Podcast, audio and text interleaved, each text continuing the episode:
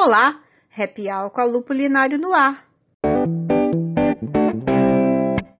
Em novembro será realizado um webinar organizado por mulheres e que contará somente com mulheres palestrantes.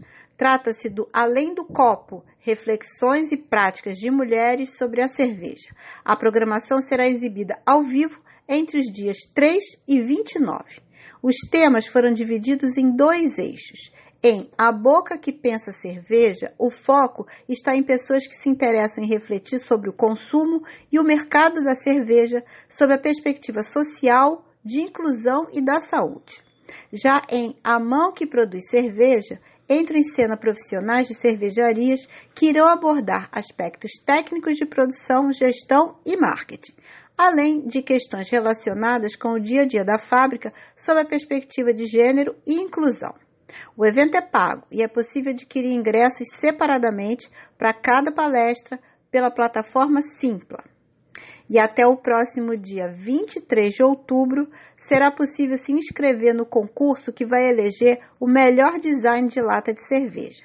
Podem participar marcas de todo o país, desde que tenham seus produtos registrados pelo mapa. Profissionais e também o público irão votar nos seus trabalhos favoritos. A divulgação dos três vencedores será feita no dia 14 de dezembro. O Prêmio Design na Lata é uma iniciativa conjunta entre a Associação Brasileira de Cerveja Artesanal, Abracerva, e a Associação Brasileira dos Fabricantes de Latas de Alumínio para Bebidas, Abra Latas. As inscrições são gratuitas e podem ser feitas pelo site www.premiodesignalata.com.br. E por falar em Abra Serva, a analista de sistemas Nadine França é a nova presidente da Associação Brasileira de Cerveja Artesanal.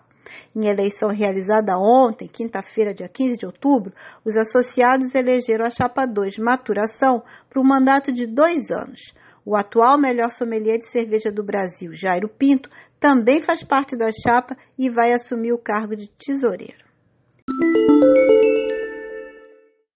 E essa semana, o Ministério da Agricultura, Pecuária e Abastecimento divulgou que iniciou uma parceria com o Instituto Interamericano de Cooperação para a Agricultura, com o objetivo de fortalecer a cadeia produtiva do lúpulo no Brasil. A iniciativa pretende identificar oportunidades de trabalho, articular parcerias, elaborar materiais de referência, além da implantação de um plano de viabilidade técnica e econômica para o cultivo no Brasil. Em 2019, o Brasil importou 3.600 toneladas de lúpulo. O cultivo no país ainda é pequeno, com aproximadamente 40 hectares de área plantada. E com o intuito de apoiar o produtor rural que ainda está iniciando, é, a, essa cooperação vai elaborar um manual de boas práticas agrícolas para a produção de lúpulo a ser incluído no portal do mapa. No caso dos lúpulos nacionais, nem todas as produções estão registradas no Ministério da Agricultura, Pecuária e Abastecimento. Quem obteve seu registro recentemente foi a Flor do Lúpulo Paulo Cordeiro, que fica em Amparo, distrito de Nova Friburgo, no Rio de Janeiro. Ao todo, somente quatro produtores brasileiros possuem o registro do mapa. O viveiro Nincassi de Teresópolis, também região serrana do Rio de Janeiro, foi o primeiro do país a obter o registro no ano passado. E no mercado de e-commerce, foi lançada uma plataforma que promete vender cervejas artesanais de todo o país com preços muito mais baratos. Dependendo do rótulo, a diferença pode chegar até a 20 reais. Para ter direito aos precinhos camaradas, é preciso, porém, comprar uma assinatura anual da plataforma.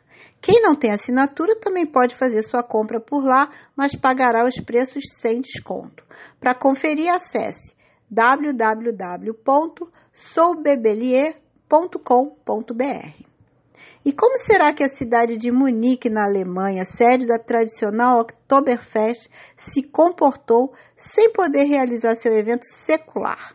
Na verdade, seus moradores bem que tentaram improvisar uma festa da cerveja na cidade. Porém, a polícia entrou em cena e colocou água no chope.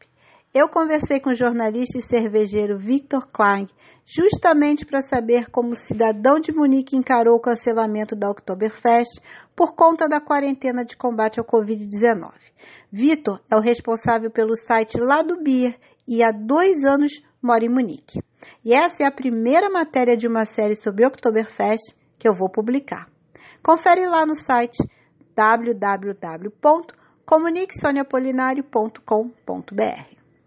O Happy Hour com a Lupulinário termina agora, mas nós seguimos juntos pelo Instagram em arroba Lupulinário. Beijos e até a semana que vem.